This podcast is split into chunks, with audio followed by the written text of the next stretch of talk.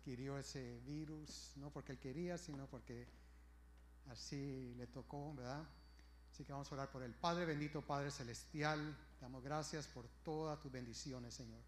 Damos gracias porque podemos estar aquí clamando a ti, Padre eterno, que nos has permitido ese privilegio de venir delante de ti, Señor, delante del trono, Padre eterno. Te damos gracias, Señor. En este momento, Señor, te presentamos a nuestro hermano Giovanni, Padre eterno. Te pedimos que lo alcance, Señor, con tu palabra, Señor, que lo toques ahí donde Él está, Padre eterno. Para ti no hay distancia, Señor. Tú estás aquí con nosotros y también estás allá con Él, Padre eterno. Tú no lo has dejado, tú siempre has estado a su lado, Padre eterno. Nunca nos abandonas, Padre eterno. En medio de cualquier circunstancia, tú estás ahí con nosotros, Padre eterno.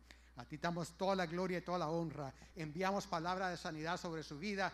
Señor, pedimos, te pedimos que tú seques ese virus de su cuerpo, Padre eterno, que restaure sus pulmones, Señor, que quites toda pulmonía, Padre eterno, en el nombre poderoso de Cristo Jesús. Que tú te glorifiques en su vida y que sea testimonio vivo de tu palabra, Padre eterno, en el nombre poderoso de Cristo Jesús te lo pedimos y te damos a ti toda la gloria y toda la honra, porque solo tú te la mereces, Señor. Aleluya, amén. Puede tomar su asiento, hermano, aleluya. Gloria a Dios.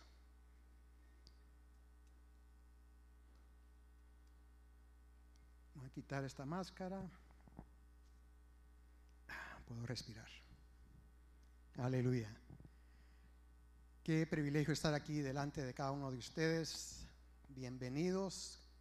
Eh, bienvenidos a todos aquellos que nos miran a través de los medios sociales. Aleluya. Eh, siempre que usted venga a la casa del Señor, venga preparado para recibir palabra del Señor para su vida.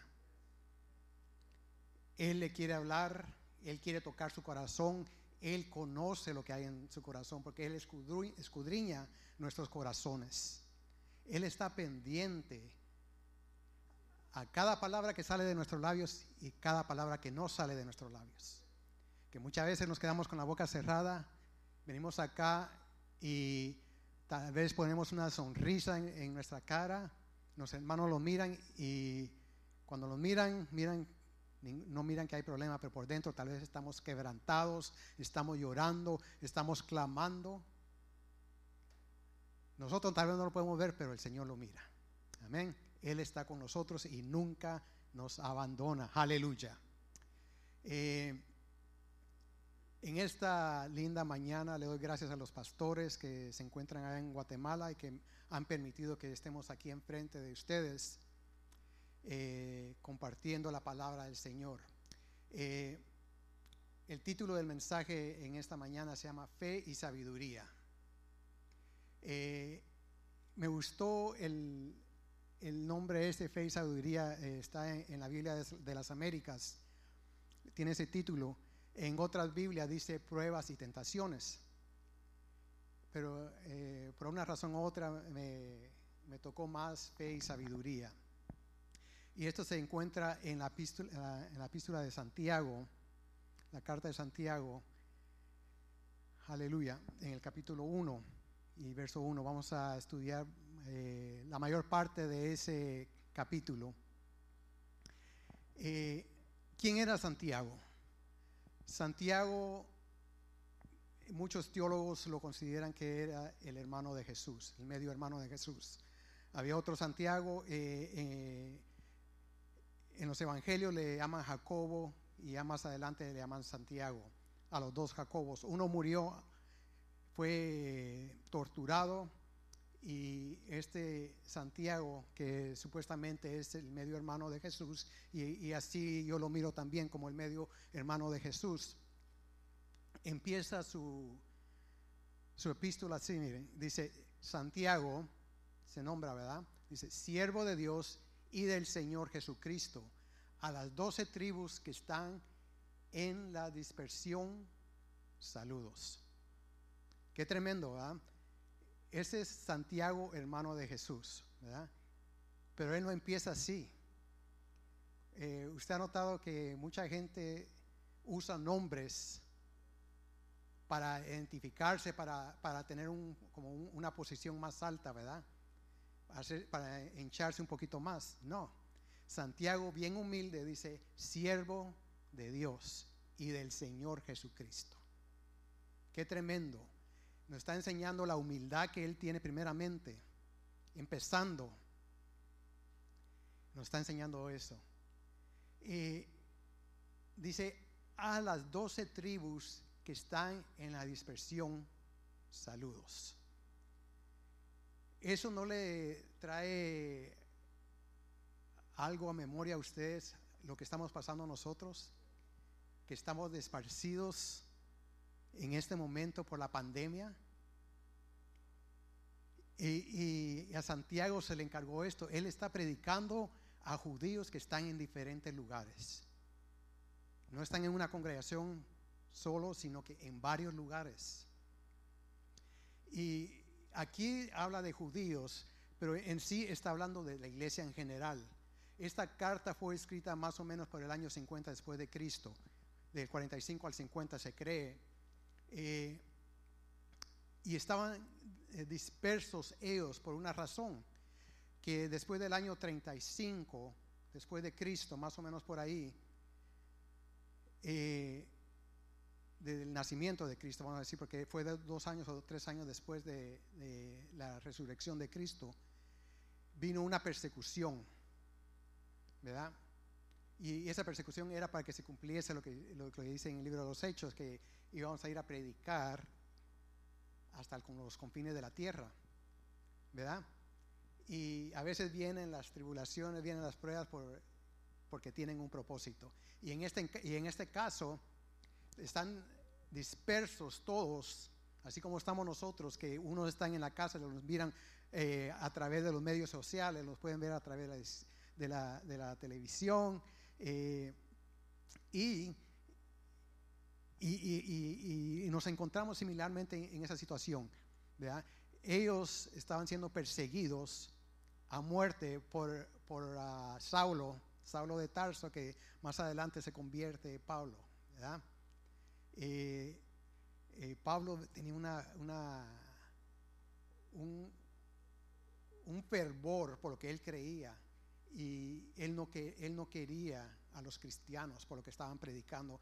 Para él, para él, para él era una herejía lo que se estaba predicando, que, que Cristo había muerto por cada uno de nosotros y nos había salvado, que nos había redimido del pecado. Para él eso era una herejía y empezó a perseguir, a torturar y a matar a los cristianos. Y, antes del año 50 la mayoría eran judíos. Por esa razón eh, eh, Santiago dice a las doce tribus. Eh, pero ya, ya, como dijimos, ese verso nos aplica a cada uno de nosotros. No solo a las tribus, no solo a los judíos, sino que a cada uno de nosotros en cada época que, estemos y que vayamos a estar, ¿verdad? Aleluya. Eh, en Santiago, ah, en el verso 2 dice así, tener por sumo gozo, hermanos míos, el que os hay, el que os en diversas pruebas. Él directamente se metió al tema. Él no fue a rondear nada, él dijo, ok, gócense en las diversas pruebas. Eh, él, yo, me, me, me, allego mucho en la manera que él habla porque a, mí me gusta llegar al punto. No me gusta andar rodeando, no me gusta, eh, no es que no me guste, sino que es mi carácter, en la manera que soy. Voy al punto, digo lo que tengo que decir y ya me quedo callado y escucho lo que tengo que escuchar, ¿verdad? Hay otros hermanos que eh, tienen ese don de elaborar lo que tienen que quieren decir. Eh, yo en ese aspecto no, no soy así. Yo voy al punto y, y, seguir adelante, ¿verdad? Y así es Santiago, él viene al punto y dice, tener por sumo gozo, hermanos míos, cuando se hallen en diversas pruebas. El verso 3 dice, sabiendo que la prueba de su fe produce paciencia. Que el, diccionario eh, la red, de la Real Academia Española dice que una prueba es razón, argumento, instrumento o otro medio con que se pretende mostrar y poner a claro la verdad o falsedad de algo. O sea, que la prueba que a nosotros estemos pasando, y, y muchos de nosotros pasamos por pruebas todos los días a veces. Si no estamos pasando ahorita una, vamos a pasar por una. O hemos pasado por una, ¿verdad? Entonces, Dios usa las pruebas, dice, eh, si usamos el diccionario, dice, para poner en claro la verdad. O sea, en dónde estamos parados nosotros. Si es falso, si es verdad o es falsedad de algo. O sea que estamos bien metidos en el Señor o no estamos bien metidos en el Señor. Cuando vienen las pruebas, ahí es donde se mira. ¿Verdad? Eh, uno puede, cuando la, uno, si no está bien metido en el Señor, uno se, se angustia y deja que esa prueba lo agobia a uno. Y claro, uno se va a agobiar porque somos seres humanos, pero no buscamos de la presencia del Señor para que nos ayude, ¿verdad? Y el Señor quiere que hagamos eso.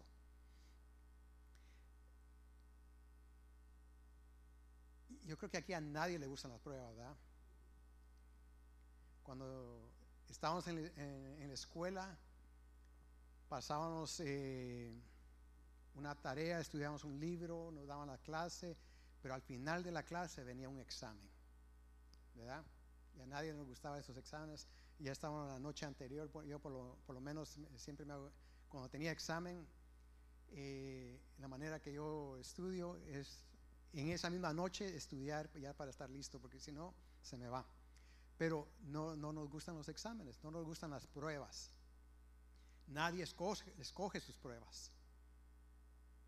Eh, si le ponen a, te vas a quebrar el brazo, un dolor de cabeza, eh, te miraron mal, usted no puede escoger ninguna de esas. Esas pruebas van a venir y, y lo que va a pasar es cómo usted va a confrontar esas pruebas. ¿Qué, ¿De qué manera usted lo va a ver?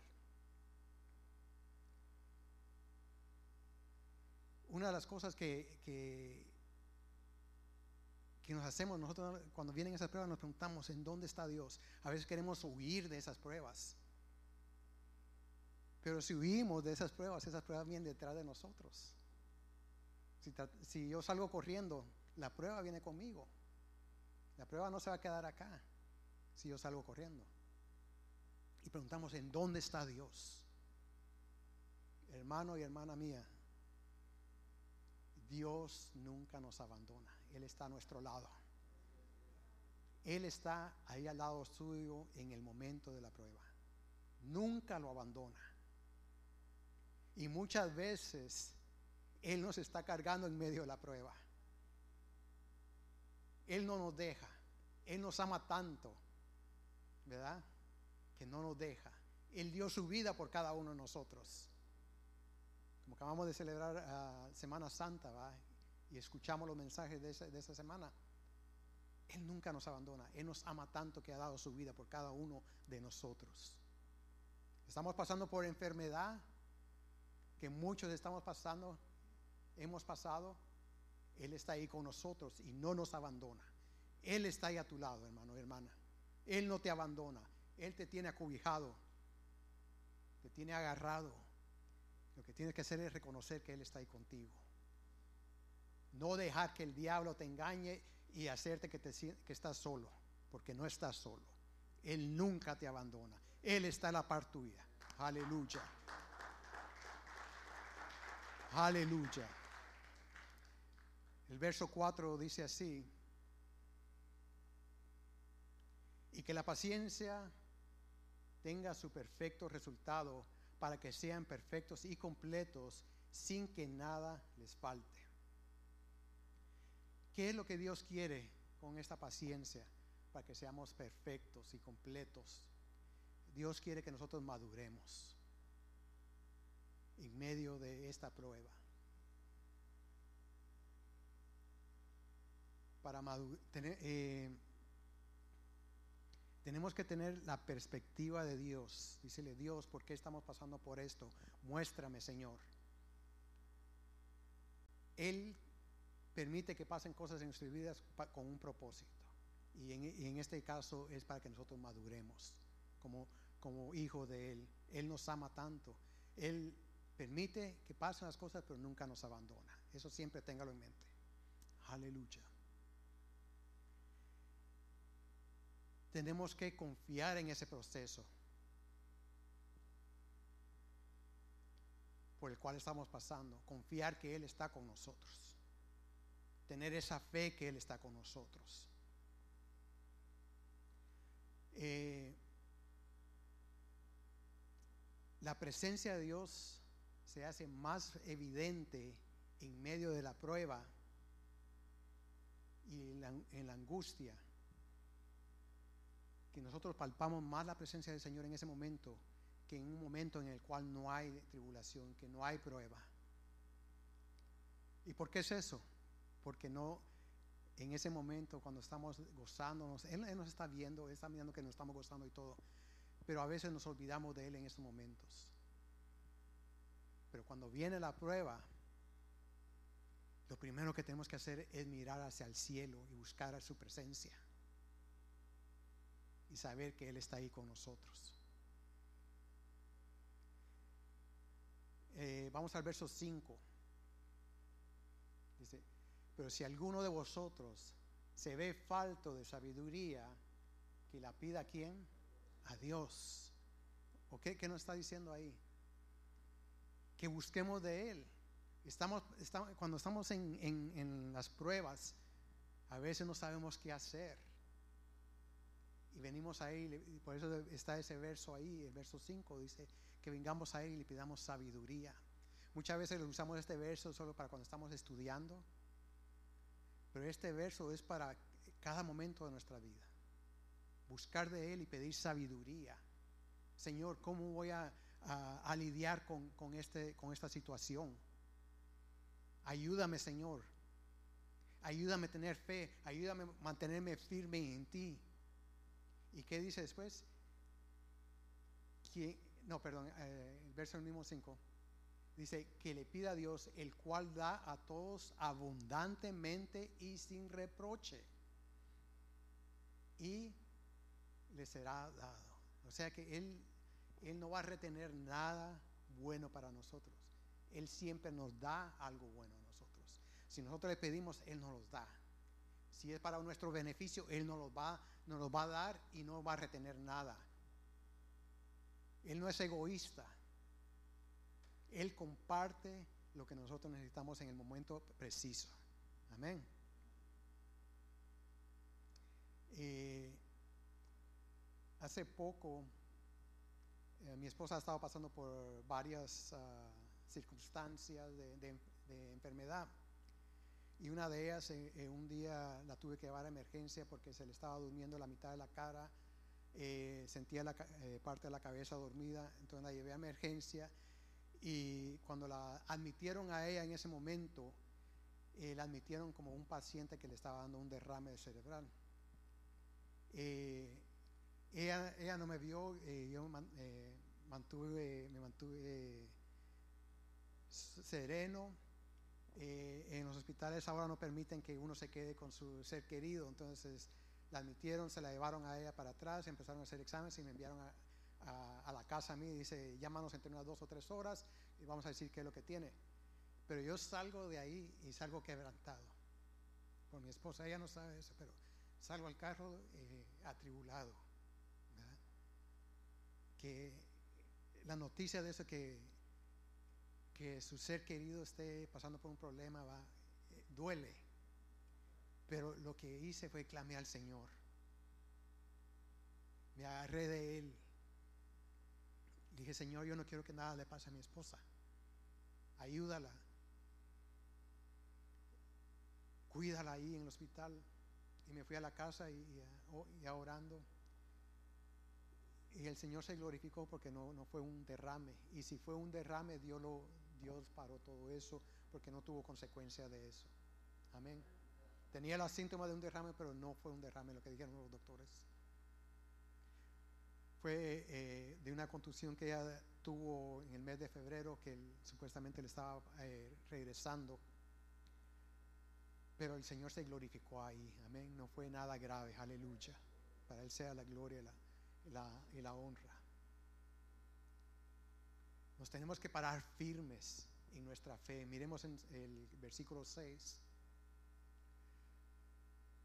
Pero que pida con fe sin dudar.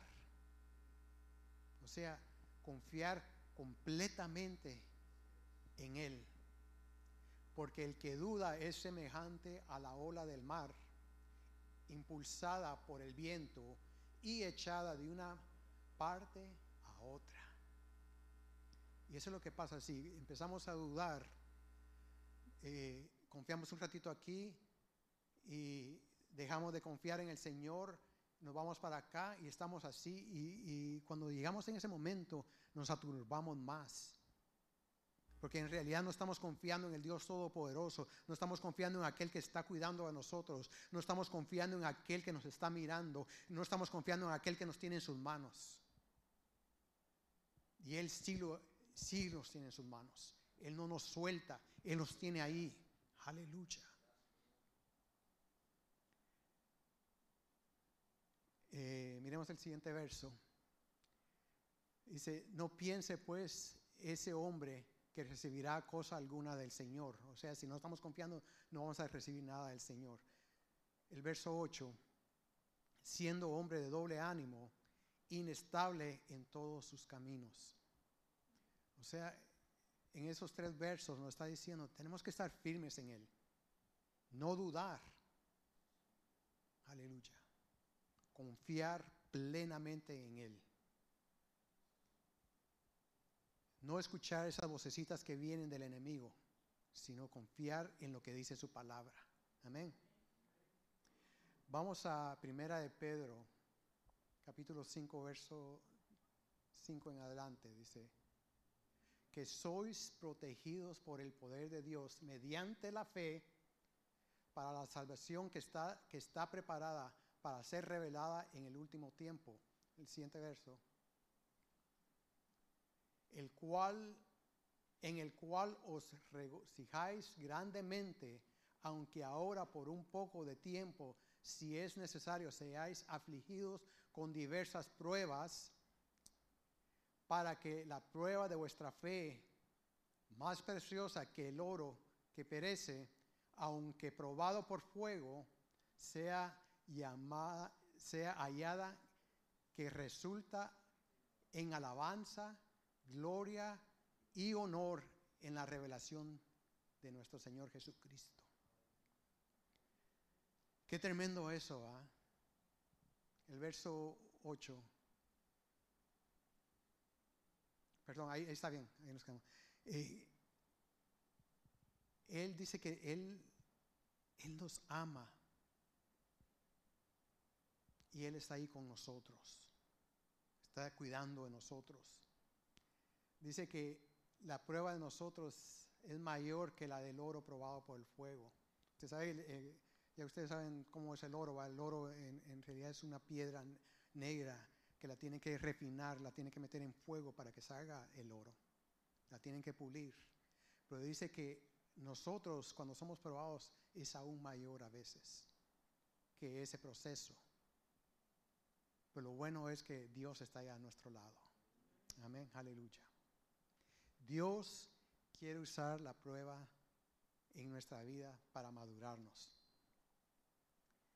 Eh, vamos a saltar al verso 12. Eh, en esta parte se habla de la tentación.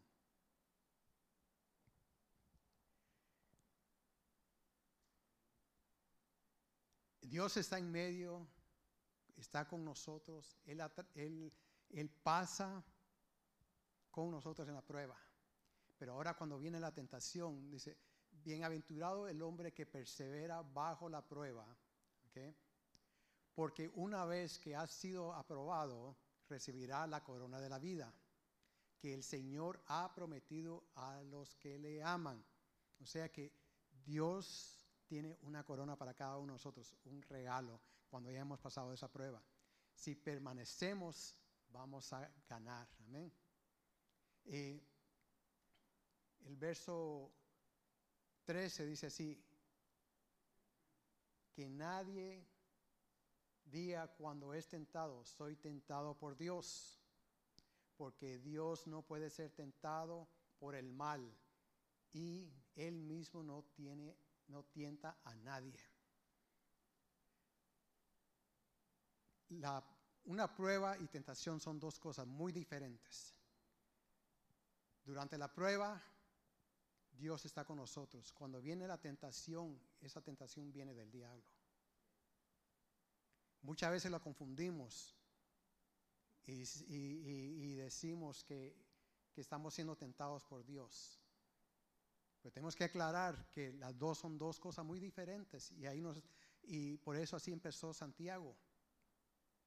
Él clarificó bien lo que es una prueba y ahora va a aclarar lo que es una tentación y el proceso de una tentación. Las pruebas ocurren y no tenemos opción de ellas. Y tenemos que transitar o, caminar a través de ellas. Pero Dios viene con nosotros. Él está a nuestro lado. Ahora la, la tentación ocurre dentro de nosotros. Y nosotros tenemos la opción de pararla. En ese momento cuando viene la tentación. Amén. Eh, la meta del diablo, así como Dios, la meta de Dios es eh, eh, que maduremos, la meta del diablo es destruirnos, ¿verdad? Destruir la creación del Dios Todopoderoso. miremos el proceso de, de la tentación, Santiago 1.14, sino que cada uno que es tentado cuando es llevado y seducido por su propia pasión, el siguiente verso, después, cuando la pasión ha concebido, da luz al pecado, y cuando el pecado es consumado, engendra la muerte. O sea que primeramente viene el engaño. Segundo viene el deseo. El diablo viene y lo engaña a uno poniéndole las cosas bien lindas delante de nuestros ojos. Nosotros empezamos a codiciar eso dentro de nosotros, viene el deseo. Después viene la desobediencia de nosotros, porque ya eh, nos hemos entregado a ese deseo. Y el resultado de esa desobediencia es la muerte. Y eso lleva un proceso. El diablo el diablo nos muestra qué es lo que está haciendo en cada, en cada paso. En, el engaño, Él nos está mostrando. Si nosotros estamos pendientes y estamos mirando en realidad qué es lo que Él está haciendo, qué es lo que está ocurriendo alrededor de nosotros, vamos a mirar ese proceso que Él nos está tratando de engañar, está tratando de crear un deseo en nuestra vida, está tratando de, de crear una desobediencia hacia Dios para tener muerte en nuestras vidas, una muerte espiritual. Eh, hay un autor eh, que fue maestro bien famoso y en el momento que él escribió esto, y voy a mencionar su nombre eh, por, no sé qué, en qué momento pasó él por esto, él se llama Ravi Zacharias. Tristemente, él cayó en, unas cosas que él no debería estar haciendo. Pero él dijo, y, digo, digo esto porque dice, mire lo que él dijo, el pecado te llevará más lejos de lo que quieres ir.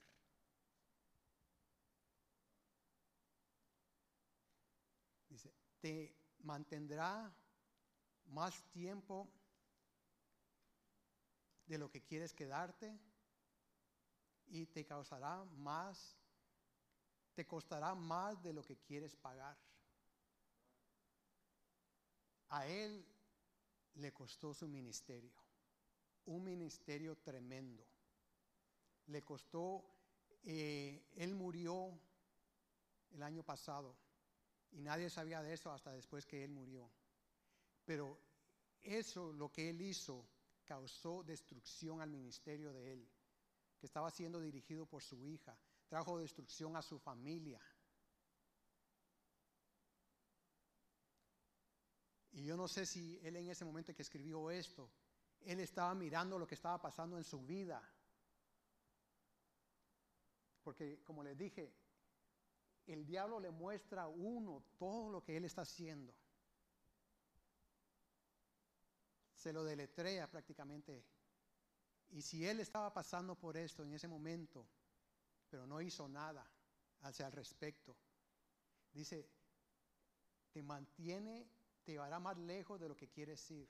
O sea que ese deseo te está jalando, te está jalando, te está jalando y te está apartando del Señor, te está apartando de la iglesia. ¿Verdad? Y cuando te vas dando cuenta, ya no estás dentro de la iglesia, estás afuera de la iglesia. Y ni cuenta te has dado, ¿verdad? Poco a poco has dejado de leer la palabra, has dejado de orar, has dejado de congregarte, has dejado de compartir con los hermanos. El diablo te está separando, ¿verdad? Y te tendrá afuera más tiempo de lo que tú quieres estar. Porque a veces llega el punto que estamos dentro de la iglesia y estamos afuera. Estamos dentro, dentro y afuera. ¿Verdad? Pero llega el momento que ya lo jala y viene la muerte. Pero algo tremendo pasa en la muerte. El Señor Jesucristo venció la muerte, ¿no? Qué tremendo eso. Él venció la muerte. Sí que si nos encontramos muertos espiritualmente, Él nos puede sacar de ahí. Él nos puede resucitar. Él, no nos ha abandonado, él, él está ahí. Él nos ha estado hablando en medio de la tentación. En todo momento Él está ahí. Y si caemos en el pecado, Él está ahí. Él siempre nos extiende su mano para sacarnos de eso, ¿verdad? Sea lo que sea. Pecado es pecado. No hay, no hay ah, un pecado mayor que el otro. Todo es pecado delante de los ojos de Dios. No es como ahora que mucho de lo que es pecado ya lo han cambiado por una enfermedad. ¿Verdad? La sociedad ha cambiado el pecado por una enfermedad. Quiere que, ya los que somos adultos ya reconocemos eso, pero la juventud es la que está siendo atacada porque se le está cambiando su manera de pensar. Especialmente muchos de ellos nunca han, nunca han puesto un pie en una iglesia. Ellos no saben lo que es pecado, porque se les ha dicho que es una enfermedad. Y eso no es así. Por eso es que quieren cerrar muchas de las iglesias. Porque cuando se habla de pecado, eso no le gusta a la gente. ¿Verdad? Pero lo tenemos que hacer, porque está en la palabra de Dios. Es algo que tenemos que hacer le guste o no le guste al hombre, lo tenemos que hacer. El Señor nos dio la comisión, como decía eh, nuestro hermano Ralph el, el viernes, una comisión de llevar este Evangelio a todas las naciones. Y ese Evangelio habla que hay pecado, pero Jesucristo nos redimió de ese pecado. Amén. Hay esperanza. Aleluya.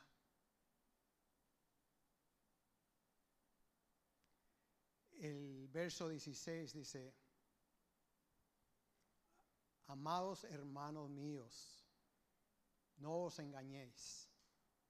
¿Qué, es lo que quiere decir ahí?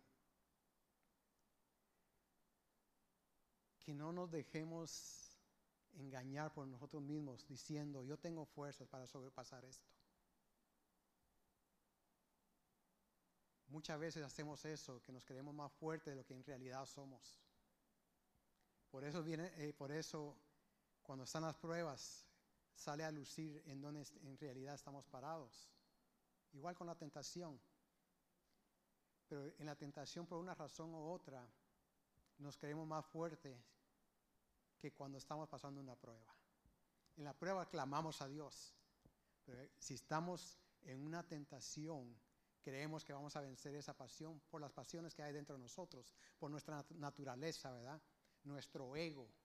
Pero dice, dice la palabra de Dios, hermanos míos, no os engañéis.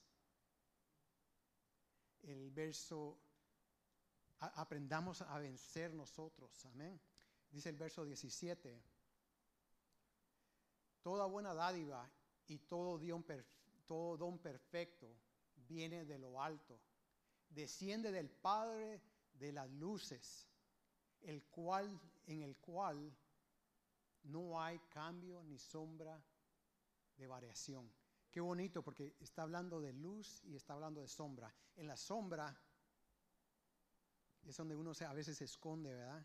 Para que nadie lo mire, pero Dios lo mira y viene Dios con su luz y muestra ese pecado, esa tentación y nos la muestra a nosotros para que nos demos cuenta en dónde estamos parados. ¿Verdad? Vamos a Primera de Corintios capítulo 10, verso 13. Aleluya.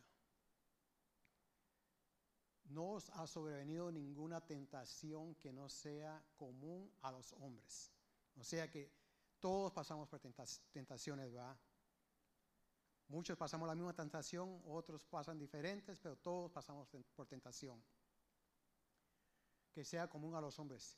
Dice, y fiel es Dios, que no permitirá que vosotros seáis tentados más allá de lo que podéis soportar.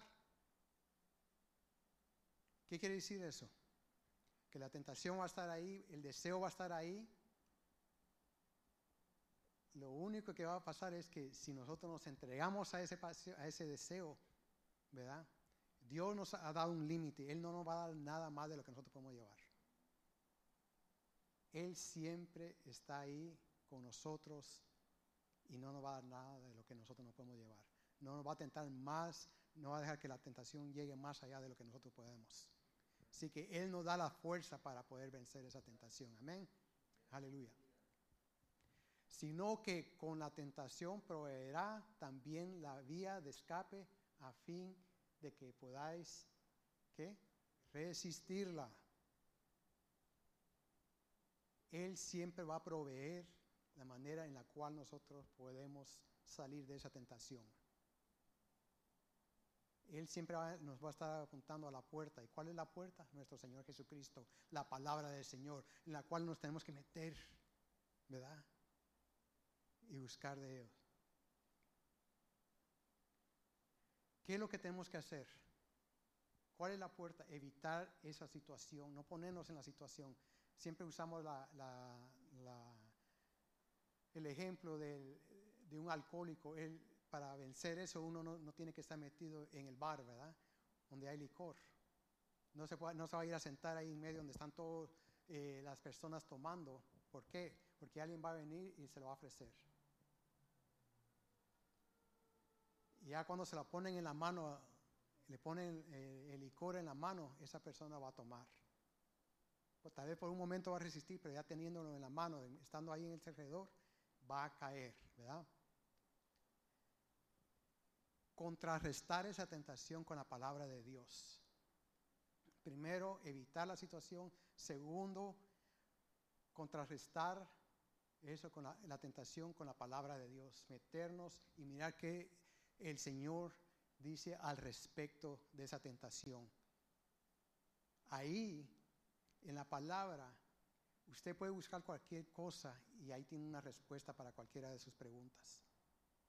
Dios ha dejado su palabra para eso, para que nosotros escudriñemos y encontremos lo que nosotros necesitamos ahí. Amén. Para no caer en la tentación necesitamos desarrollar eh, relaciones saludables.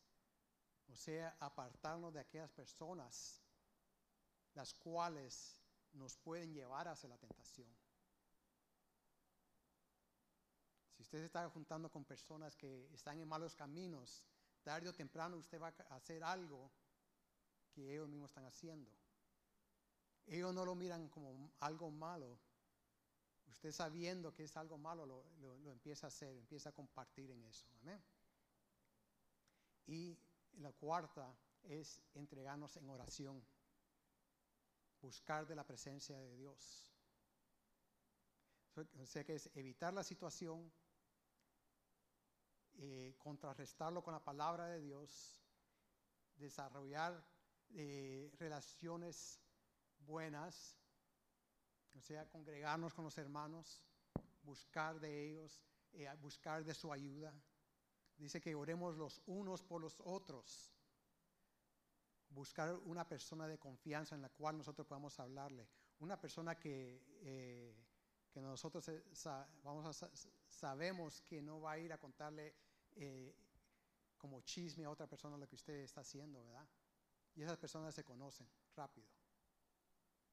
Entonces buscar una persona saludable con la cual estar y compartir, eh, no solo en las tentaciones, sino en todo, tener esa comunión con los hermanos. Por eso la palabra en el libro de los Hebreos nos dice que no dejemos de qué? De congregarnos y es lo que está haciendo el enemigo ahora en día, que nos está separando para que no nos congreguemos.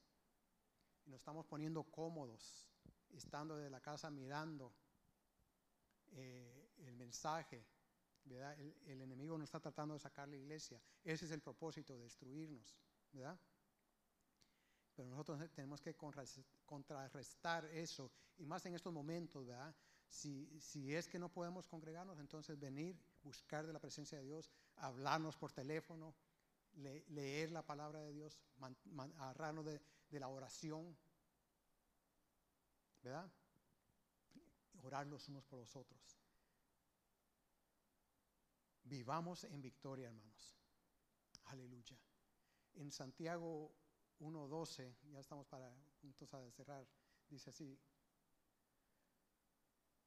bienaventurado el hombre que, se, que persevera bajo la prueba, porque una vez que ha sido aprobado recibirá la corona de la vida que el Señor ha prometido a los que le aman.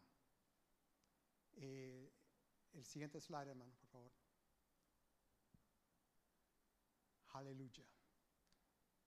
Si no nos damos por vencidos, vamos a ganar. Es lo que está diciendo ese verso. Tenemos que permanecer firmes en el Señor, ya sea en medio de la prueba o en medio de la tentación. Delineamos los puntos que tenemos que hacer para lidiar con cada uno, con la, con la, prueba y con la tentación. Sí que tenemos que mantenernos firmes en el Señor y vencer. Él nos ha dado la victoria a cada uno de nosotros. Amén. Aleluya. Gloria a Dios. Vamos a estar puestos en pie. Aleluya. Dios es grande y Él es maravilloso. Aleluya. Él es grande y Él es maravilloso y para Él no hay nada imposible. Perdón, hermanos.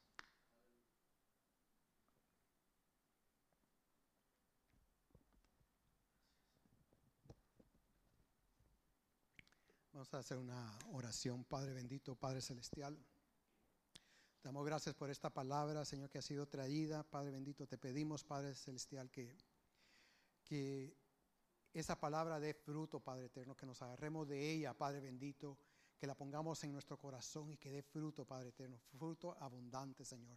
Fruto que, que, que otras personas puedan ver y, puedan decir, yo quiero de eso. Yo, yo he visto a esta persona que ha estado pasando por esta prueba y, miro, Señor, y, que esta persona está diciendo, yo miro, eh, Señor, que está saliendo adelante, que está venciendo. Y está venciendo porque tú lo estás haciendo, Padre eterno. Tal vez esta persona pueda estar pasando por la tentación, pero se ha agarrado de ti, Padre eterno, y también está venciendo, Padre eterno. Y la gente mira eso, Padre eterno. Nosotros venimos a hacer el evangelio que ellos no han leído, Padre eterno.